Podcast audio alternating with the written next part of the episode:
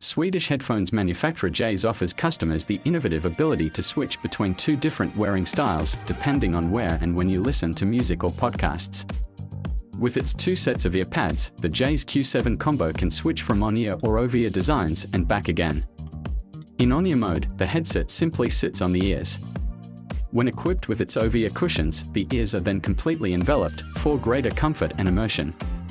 Whichever style you choose, the control buttons built into the right earpiece allow you to control the sound volume, change tracks and take calls. In short, these headphones let you switch styles while always enjoying the same audio quality. They have a battery life of up to 20 hours with active noise reduction or up to 30 hours otherwise. They are out now, priced 149 euros and 99 cents.